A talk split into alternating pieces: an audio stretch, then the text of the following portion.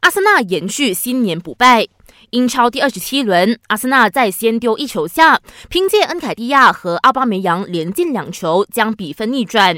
然而半场结束前被埃弗顿再下一城，双方二比二战成平手。直到一边再战，奥巴梅扬单刀远射，闪击破门。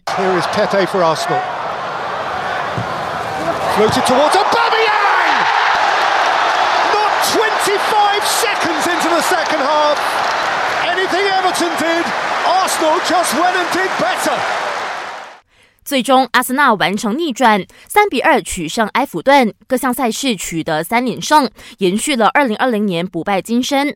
就此，枪手的排名升到英超积分榜第九位。另一边的曼联大开杀戒，三比零力克沃特福德，当上了五阿哥。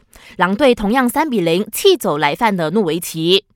西班牙羽球大师赛落幕，丹麦男单头号种子安塞龙捧起了2020年第一个冠军杯。